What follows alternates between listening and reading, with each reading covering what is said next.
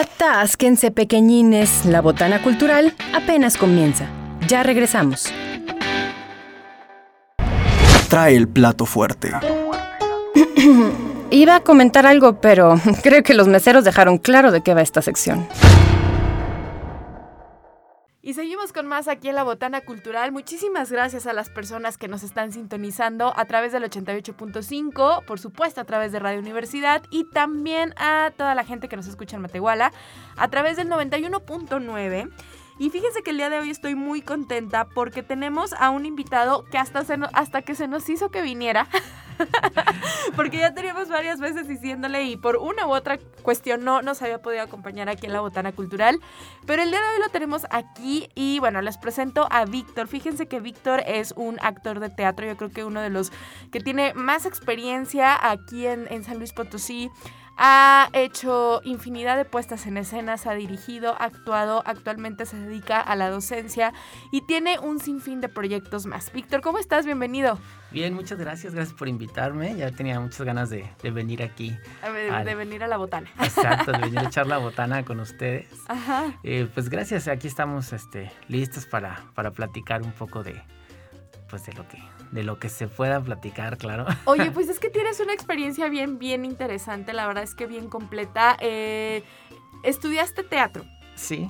En la, en la Escuela Estatal de Teatro de aquí de San Luis Potosí. Así es. Y después empiezas ya, cuéntanos por favor, eh, pues de toda tu experiencia, empiezas en el camino de eh, de, formar parte de distintas puestas en escena de producciones incluso a nivel internacional. A ver, platícanos, cuéntanos. Pues bueno, yo empecé eh, como yo creo que la mayoría de los, de los chicos que se dedican al arte, en la prepa, las secundarias, cuando empiezas como a conocer o te acercas a, a, los maestros de artes. Y yo en preparatoria, en el bachillerato, pues llevábamos lo que es la preescolar, ¿no? De teatro, con concursos, que es como, como una cosa muy padre, ¿no? Que son las muestras culturales. Y eh, coincidentemente, pues mi maestro era, era muy joven, eh, en ese entonces era muy joven, y él ya se dedicaba profesionalmente, pues su papá y él tienen compañía de teatro. Así que yo siempre estuve como muy cerca del ámbito teatral en San Luis. Así que ya cuando yo pues, tengo que decidir hacer una carrera, eh, pues me, decanto. Pero bueno, primero estudié filosofía y letras. Órale. ¿Aquí en la autónoma o en.? Eh, no, aquí todavía no existía la, la ah, carrera. Me fui a la ciudad de Guanajuato. Estamos hablando del 99, o sea, ya, ya, llovió de No tanto, no tanto. Eh, todo era en color sepia, dicen. Este, y pues no resistí. Es que yo creo que cuando sientes una vocación o que te llama, no hay como mucha forma de eludir de ella, a menos que pues encuentres algo mejor, pero o que tengas una conveniencia, no digas, no, pues me conviene más este, dedicarme, no sé, a vender ataúdes, pues vas, ¿no? sí, claro, claro. Pero no, no, resistí. Entonces aguanté un año, lo más que pude, me dije a mis papás, vámonos. Vámonos. Me regresé a San Luis. Tenía otros planes, pero al final, bueno, terminé la Escuela Estatal de Teatro, que es la única licenciatura que hay en los alrededores. O sea, ha, habido creciendo, han crecido otras en otras ciudades, pero esta es de las más antiguas. Tenemos más de 30 años. Y comencé ahí estudiando, pero ya estaba yo en puestas en escena con pues lo que es la carrilla, el rinoceronte enamorado, que son con los quien, con quienes inicié, y en otras puestas así este de manera eh, primero fue como invitaciones y luego un tiempo fue, fui parte como del elenco de la compañía del rinoceronte enamorado. Así que al mismo tiempo que estaba haciendo la carrera y estaba practicando, que es algo que, que, es, que es padrísimo. Sí. Que no sabría si recomendarlo o no, porque pues también, es que yo creo que es como los músicos, ¿no? A lo mejor los músicos su carrera es mucho más rígida en esa especie de tienes que dominar el instrumento. Entonces tú te avientas como alborolas a, a, actuar, pues puedes hacerlo bien, pero siempre es importante tener una preparación. Ah, sí, claro. Sí, sí, sí. Y eso lo fui adquiriendo. Las tablas te dan preparación, por supuesto, pero también, pues, lo, cuando ya por fin me decidí a hacer bien la escuela, empecé a buscar prepararme en otros ámbitos. Me fui a, encuentros internacionales, a otros lugares. En el 2005 tuve la oportunidad de hacer dos cosas completamente diferentes. Eh, primero hice aquí un homenaje para el Chavo del Ocho. Este, fue una cosa padrísima porque fue pues, con Chespirito, conocerlo, grabar, salir con ellos y todo el rollo. Y luego me fui al extranjero, a la ciudad de Moscú y hice teatro corporal. Wow. teatro físico. Oye, ¿cómo fue la experiencia en Moscú? ¿Cambia mucho a, digamos, no sé, to- toda la, la percepción y hay el, que hay el trabajo eh, dentro de, por ejemplo, una compañía de teatro de México a Moscú? ¿Cómo fue esta experiencia? Pues mira, yo fui con una compañía que era de teatro experimental, de teatro contemporáneo, entonces son compañías que yo creo que en todo el mundo son tienen características muy similares, son pequeñas, buscan recursos pues de donde se puede, independientes por decirlo de alguna manera. Son obviamente muy profesionales, pero sus alcances siempre son este, un poco más limitados en cuanto a la parafernalia, ¿sabes? Ya, sí, claro. Porque artísticamente pues es lo más top. O sea, Sí. finalmente eso es lo más top. Y vas a festivales en... Estuvimos en festivales por toda Europa. Oye, eh, eh, pudiera ser a lo mejor que el teatro experimental, eh, por decirlo de alguna manera, mm, sea un poco más, eh, no, no sé si es la palabra rígido, más eh, extenuante, más Sí. demandante que el otro sí, tipo por de, de supuesto. teatro. En, Sí. en- en el aspecto de- del riesgo, ¿sabes? Como de la parte creativa, propositiva y aparte Ujú. la exposición mm, personal. Casi todo el arte, el, el arte conceptual es pues, de autor, o sea, de- Claro. te lleva tu firma de alguna manera y te expones demasiado. Oye, ¿cómo le hacen para, para, o sea, digo, de alguna manera uno tiene como esta idea vaga, pero ¿cómo, cómo le hacen los actores para entrar en personaje, para prepararse y justo para, mm, pues esto, prepararse cuando, cuando van a, o sea, van a exponer como un personaje, pero ajá. no dejan de ser de alguna manera también ellos en escenario. ¿Cómo es como todo este proceso? Es que es bien amplio porque pues está la, la escuela clásica de Stanislavskiana, bueno, que ahora que no es clásica, ¿verdad? Pero que es la Stanislavskiana, que es eh, la creación de personaje a través primero de las emociones y luego de la memoria física, bla, bla, bla. Pero también en este teatro de autor eh, contemporáneo es mm, parte más como de ti, de, de tu percepción del mundo. Ajá. Es más literal como la impronta, como una cosa así. Yo lo que les recomiendo a mis alumnos Ujú, es que tengan rituales, ¿sabes? Para iniciar ujú. una escena, o sea, un ritual de inhalar, respirar, bla, bla. Entregarse completamente al- a la situación, es decir, a lo que sucede, Ujú. Pero siempre les digo, con los ojos abiertos, o sea, Sí. no perderse, porque si no ya caerías en una psicosis o Sí, una claro, cosa así. ¿no? Te pones loco en ¿De que ese... ¿Quién soy? Ah. Se me matan, ¿no? Sí. Este, pero yo la verdad es que no te podría dar como una fórmula mágica. Yo creo que tiene mucho que ver con que los actores seamos primero disciplinados en lo que estamos haciendo, que sepamos qué estamos haciendo y luego pues ya va a depender de tu nivel de entrega. Hace muchos años con, en una obra de teatro que vi aquí, estaba pues, muy chavito, este, fue de las primeras experiencias que tuve. Uno de los actores pues, corría como dos o tres horas antes de empezar la- la- la presentación para concentrarse, para, para conectar. Y a él le funcionaba de maravillas. Y el otro actor hacía algo parecido, pero él se conectaba tanto, tanto, tanto que lo que tuve entendido más adelante fue que le, le quiso dar un infarto en escena. ¿Cómo crees? Pues el personaje se enoja y pues este chavo era así bastante comprometido. Ajá. Un poco como los actores del método, Sí, del, sí, sí, del cine. Que no dejan de, de, de estar en personaje hasta que sale, ¿no? de estar en- exacto. Termina el rodaje. Ajá. termina el rodaje. Y eso a mí se me ha llamado mucho la atención. Yo no sé si conoces una película de Jim Carrey, bueno, con Jim. Carrey que se llama El Lunático. No. La hizo Milos Forman y habla sobre Andy Kaufman. Andy Kaufman Ajá. es un comediante de los 70 Ujú. que este, era disruptivo, ¿no? Sí. Muy disruptivo. Entonces hace la película con Jim Carrey. Jim Carrey es Andy Kaufman y como el personaje era muy disruptivo, se metió, según él, como en la parte del actor del método. Ajá.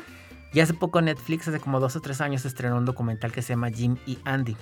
Ajá. Y hablan de cómo Jim Carrey estaba todo el tiempo. Como Andy Kaufman tenía tres o cuatro alter egos. Ok. Ajá. Entonces llegaba en un alter ego que era odioso, borracho y tal.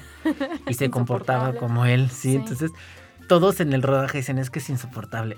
Sí, no lo aguantamos. Pero entendemos que es su proceso, ¿no? Claro. La película es muy buena.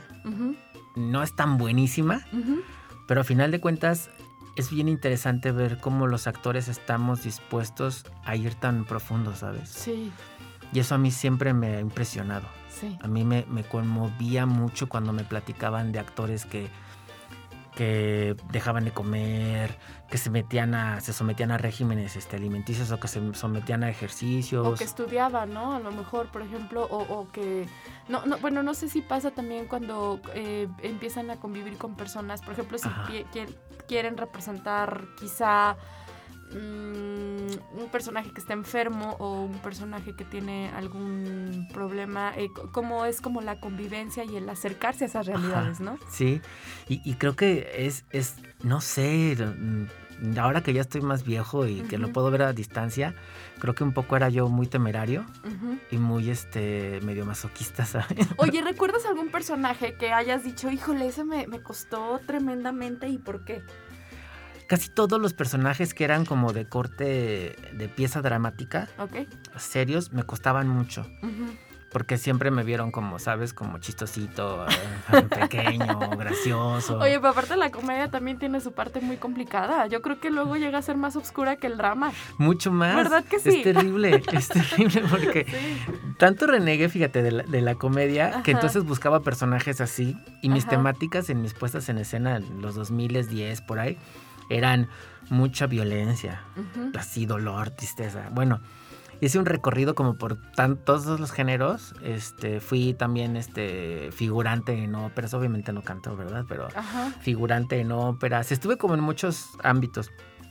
Y ahora pues me dedico, tengo un show de, de cabaret, Ajá. de sí, teatro sí. cabaret. Entonces me he visto de princesa. Ay, que ahorita vamos para eso, porque Sí. ustedes a lo mejor dicen, bueno, de- a lo mejor lo he visto en donde, pues yo creo que una de las más icónicas es, es las Princess. Princess, Ajá, las Princess. sí. Princess, ajá. Ajá. Es increíble. La, Yo- la llegué a ver en el, en el lugar que está en Carranza. Ajá. olvidó, ¿no? Teatro El La teatro a la Carta. sí. Ajá. Es increíble. Y sabes que yo, yo llegué ahí por ah, un azar del destino súper súper Ajá. terrible que me quedé sin empleo. Yo era contacuentos Mm. en el ayuntamiento. Fui muchos años cuentacuentos del ayuntamiento. Ujú. Un trabajo que disfruté mucho. Ajá. Si vuelvo a contar cuentos, me emociona, mu- me gusta mucho contar cuentos a los niños porque aparte empecé como a entregarme a la comedia. Ajá. Dejé como de ser tan oscuro y empecé como a entregarme a la comedia y hacer reír es padrísimo. Espera, espera, vamos a Ajá. una pausa, tenemos que marcar pausa, pero regresamos con más aquí en la botana. No, no, que no se te vaya esa idea. Claro que con no. eso continuamos. Estás escuchando la botana cultural, regresamos con más. Y seguimos con más aquí en la Botana Cultural. Para las personas que nos acaban de sintonizar, fíjense que estamos platicando con el actor de teatro Víctor Ortiz y justo recapitulando un poco de esta primera parte de la entrevista y que para allá vamos es pues toda la creación de personaje, todos los retos a los que se enfrentan los actores de teatro, obviamente los distintos géneros y nos estabas platicando justo de cómo llegaste a una de las aventuras pues que seguramente muchos potosinos tenemos en mente porque yo sé que muchos la vieron, que es este proyecto de las Princess, que es eh, una comedia totalmente, decíamos lo complicado que es la comedia, aunque Sí, pudiera parecer que es lo más fácil. Y justo nos estabas platicando cómo fue que llegaste eh, a este proyecto y cómo de repente eh, fue uno de los referentes. La verdad es que sí me Sí. atrevo a decirlo de- del teatro que se estaba haciendo aquí en San Luis Potosí. De hecho, eh, pues yo, bueno, yo llego porque me quedé sin trabajo, ¿no? Entonces Ajá. es una cosa que para los actores siempre es, ¿sabes? Andar como buscando la chamba. Y estar en escena a mí siempre me, me ha, me ha fascinado. Entonces yo descubro este lugar, Teatro a la Carta, teatro chiquito, que venden café. El director me dice, es que sabes qué, queremos hacer una obra así ya está, somos Ujú. hombres vestidos de princesas. Mi primera reacción, por prejuicio, fue así, ay, ¿no? Ajá, sí, ¿Qué onda claro. con ustedes? Yo vengo de acá, ¿no? Entonces, mis primeras funciones fue ponerme los, los tacones, calzarme la peluca y sentir como pues, vergüenza, ¿no? Así como de, no manches, ¿qué estoy haciendo? Ajá. Y cuando empecé a apropiarme del personaje, empecé a, pasábamos, o sea, fueron, mm, fue un año completo de tres o cuatro funciones cada fin de semana, llenos, Llenas. la gente No hacía fila. lugar. No, Sí, la gente no. hacía fila, reservaban con anticipación y el show dura tres horas prácticamente con el intermedio. Improvisar todo el tiempo. Sí. Hasta que ya, bueno, agarramos un hilo padrísimo y pues hace de eso fue en el 2013, Ujú. entonces ya estamos por cumplir siete años. Ujú. Bueno, pasamos los siete años del, del- del show y gracias a Dios pues seguimos, seguimos, Sí, seguimos Vigentes. vigentes, sí. Y empezamos a tener como, creamos otro, otro show más adelante. Ujú. Luego hicimos uno más y nos fuimos a Comedy Central. Dos, dos, Oh, dos del elenco nos fuimos a claro. Comedy, a ¿Y Comedy cómo les Central. fue en Comedy, Pues súper bien. Central? Fue el concurso de. Ay, ¿cómo se, se busca comediante? Ganamos y fue padrísimo. Pero también, como no sé si es parte de mi sino, no trágico, pero de mi, de mi, de mi ser, pues estamos en un canal donde el- el- lo que venden es stand-up. Claro, Stand-up comedy. sí. Y nosotros llevábamos un teatro, un show de cabaret que gustaba mucho, pero dices, bueno, Es estando. es stand-up. Lo, que, Ujú. lo que buscan. Nos fue súper bien. el- La Ujú. experiencia es padrísima porque además éramos los únicos que, ¿sabes? Andábamos en vestido, en tacones, en tal. eh, y luego, no, pues que vamos a ir a grabar en la noche a tal lado. Y entonces nosotros así de, hay que llevar un cambio de ropa. o sea, ya, yo, así, Sí. mi esposa me compra los zapatos. O me ¿En serio? el- al principio era de préstame tu maquillaje y ahora yo ya tengo un asesor más Ajá. profesional que el de ella, obviamente. O sea, claro, o sea, Claro. de marca, De señores. marca, señores. Este, y pues seguimos con el show, fíjate, después de siete años. He hecho, ya, sí, he hecho ya pocas cosas en, escena, mm, pues que absorbe mucho. Claro. Afortunadamente en estos, o sea, sol- salvo por la pandemia, que sí paré yo completamente, este, estaba todos los fines de semana afortunadamente trabajando. Teníamos, no sé, a veces hasta en diciembre, por ponerte un ejemplo, teníamos, no sé, ocho o diez funciones en una semana, ¿no? Wow. Era así de, ay, ahora vamos a la empresa tal, ahora vamos a la empresa tal, porque además nos llevaban a sus, a sus posadas. A las posadas, sí, claro. Decíamos, tiene que ser de adultos, porque claro. el show es para... no, no es recomendable. Y, y bueno, pues a la par de- del show y de todo, pues eh, empecé a dar la materia de actuación en primer año en la escuela de teatro, Ujú. desde el año pasado. Yo ya trabajaba ahí dando otras materias Ujú. corporales. Y ahora estoy dando actuación. Este es el segundo grado que me toca dar actuación. Oye, ¿qué disfrutas más, Víctor? Yo sé que es a lo mejor complicado porque es probablemente todas las actividades, pero ¿qué disfrutas más? ¿La actuación, la dirección, escribir Híjole. o eh, formar a las futuras generaciones? Eh, antes no disfrutaba tanto formar. ¿Por qué? Pues porque ay, el estilo de enseñanza que tenemos es como de látigo de no sirves para nada, ¿no? Claro. Ajá. Entonces, pues mm, sentía que no funcionaba. Y por supuesto que tienes que hacer un alto y, y decir, ¿cómo quiero enseñar? ¿Cómo, ¿Cómo me hubiera gustado que me enseñaran? Claro. No, es- no es reclamo a mis compañeros maestros porque pues ellos me enseñaron también como ellos aprendieron, sino más bien yo hice esa introspección y empecé a buscar una forma diferente de enseñar. Y ahorita estoy trabajando con eso. O sea, a mis alumnos sí les hablo como con, con cariño. No, no, no, los apapachos, sino más bien es, no es necesario de repente, ¿no? El decirle- látigo. El Ajá. látigo, ¿no? Ajá. Y me ha dado buenos resultados, creo. Los chicos se sienten en confianza y empiezan a dar de sí de una manera diferente. Entonces, como que volver a dar clases con este enfoque me ha ayudado mucho y lo disfruto muchísimo. Disfruto mucho estar en escena y hacer comedia, Ujú. reír. Cuando improvisamos, como que algo se me prende en el cerebro y empiezo a decir tonterías una tras otra, una tras otra, chistes que no sé cómo se me ocurren. Ajá. Y este, en dirigir, dirigir tengo un tiempo que no lo hago como solía hacerlo. Ok. Me apasionaba mucho, pero dirigir sí me quita el sueño. O sea, estoy soñando con la obra. O sea, un par de obras sí las escribí entre sueños, con inducción del sueño. Así se oye muy, muy marihuano, pero, Pero sí. pero sí, sí, es, sí, es, sí ajá. sucede. O sea, yo llevaba la pauta y a la noche siguiente avanzaba y resolvía o, o me entraba dudas. Y empezaba, ponía un track musical Ujú. que lo repetía todos los días por un año, así fue, en la noche, el mismo track, todos los días para dormir, y entonces pues ya tenía mis pesadillas para el show. Y dirigir me vuelve loco. O sea, sí es como de, oh, ¿y ahora qué hago? Sí, como Claro. que se me, se me desorbita. Yo creo que es, no la disfruto, pero es donde me siento más creativo. Sí, total. Digo, ay, güey, y aparte yo la- la- la también se dedica a eso, no, pero me imagino, porque sí, Sí. es pues quizá un poco más demandante, digo, abarcas todo, ¿no? A Sí. los actores, lo que hay detrás, etcétera. Víctor, ¿qué pasa cuando bajas de un escenario? O sea, estás en el escenario, está, es- me gusta hacer como esta pregunta porque creo que sí hay un, un- un cambio que Un- Una transición. una transición, sí, Sí. porque regresas, o sea, de, de tener como el aplauso, de, de ver como las funciones llenas, de ver eh, alguien que no eres tú, pero que sí eres Ajá. tú. ¿Y, y qué pasa cuando bajas y vuelves como a, pues al día a día, ¿no? Em, de Fiona se acabó muy cansado, Ajá. pero Es puedo... mucha energía. mucha energía, pero puedo como despersonalizarme. Ok. Tengo ya como seis años también Ujú, haciendo un monólogo que se llama Sobre el daño que causa el tabaco de Anton Chekhov. ujú. Y yo lo reescribí, es una versión mía, pero dejé el- eh, conservo el nombre y la historia, la anécdota. Es un, es un viejito que llega a dar una conferencia Ujú, y termina hablando que sufre violencia en su familia, ¿no? Que es, que es víctima de violencia. y habla acerca de... Ay, qué fuerte. Sí, es, es- aparte, ¿sabes? Es un texto que escribió Chekhov hace más de un siglo y súper vigente. Sí, claro. Y entonces habla de cómo los padres deciden por nosotros, cómo las, mm, las, la- las parejas se destruyen por eso. Y hay una anécdota que, que, que cree en el cuento, en la obra, perdón, que dice que ella le da una cachetada y dice, han estado en un temblor. Este, cuando el temblor es este, oscilatorio, hace, eh, cuartea las estructuras de los hogares. Eso le pasó a mi matrimonio, ¿no? Es un monólogo donde todos lloramos mucho. Hubo una época donde lo llevaba a secundarias y prepas y entraban de a dos o de tres grupos a un saloncito porque mi intención era que fuera íntimo y llorábamos, o sea, sí, acabábamos súper mal. Y ahí sí, fíjate, en ese sí me duraba la tristeza mucho. A veces me dura dos días o tres días la tristeza, Ajá. me pone muy mal y lo que hago es, este, primero, m- mi ritual de desmaquillaje es para mí muy importante verme al espejo mientras me desmaquillo y empiezo como a soltar Ujú, y luego pues dejar como que, que, que no se quede el sentimiento en mí, Claro. pero pues lo he identificado porque siento que en estos dos personajes que son tan disímiles he aprendido a entregarme mucho más. Yo creo que si regresara en el tiempo y e hiciera puestas en escena que hice de joven, lo haría mejor, espero.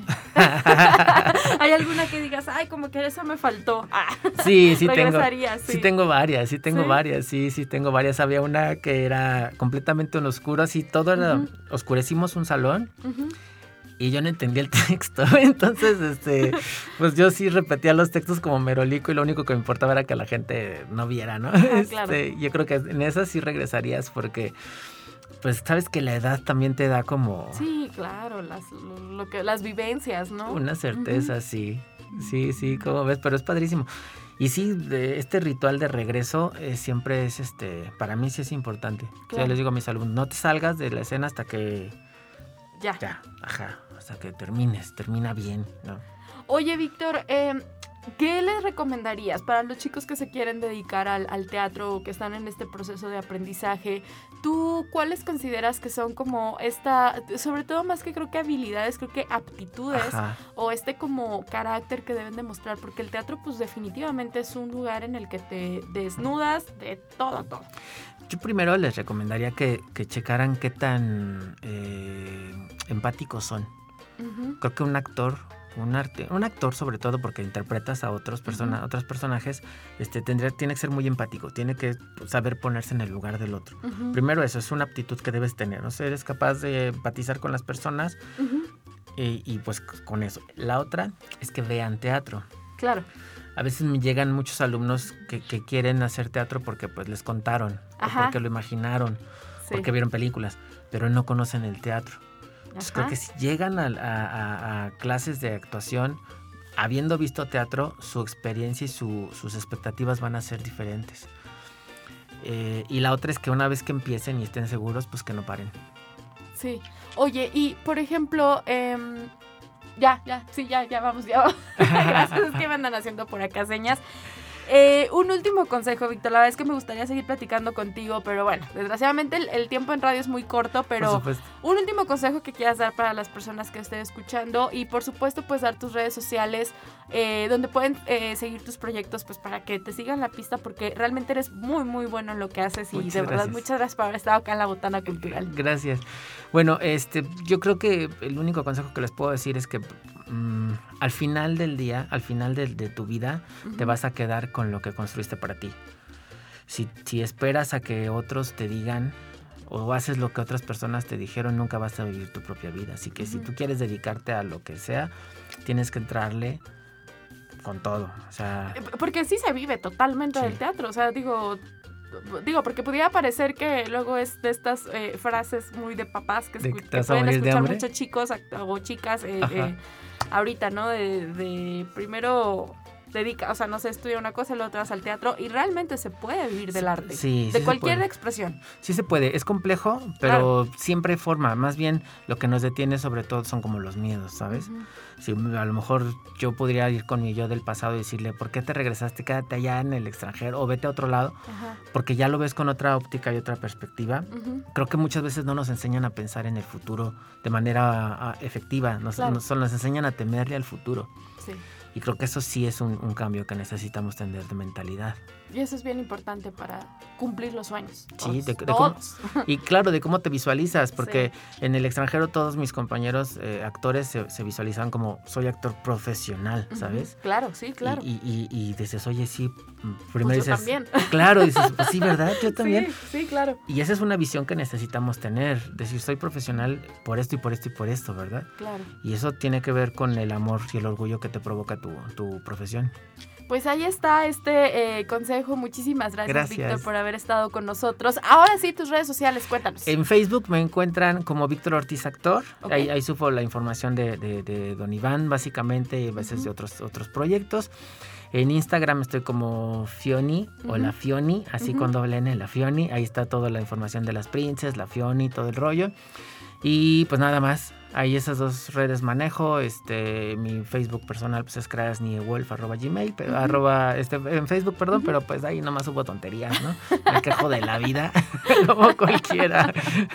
Pues ahí está, ahí están los, los, los, eh, las redes de contacto para que no se pierdan, pues realmente el gran traba- trabajo actoral, escénico que están haciendo distintos eh, eh, eh, eh, personas dedicadas al teatro aquí en San Luis Potosí. Víctor, pues, Víctor Ortiz es, es uno de los ejemplos y de verdad, pues muchísimas gracias por haber venido aquí a la Botana Cultural. Gracias a ustedes y encantado de, de estar por aquí. Ay, no, nos la pasamos súper bien. Siempre me pasa que me falta tiempo, pero bueno, ya, ya, ya, ya me voy.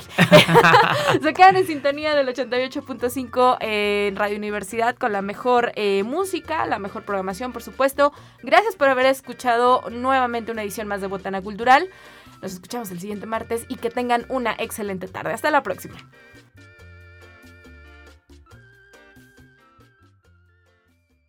Si eres erudito, no creo que se te haya quitado por venir a botanear. Si lo tuyo es la cumbia mortal, ya tienes con qué ser el bailador más docto de la cuadra sonidera. La botana cultural. Hasta la próxima, glotonzuelos.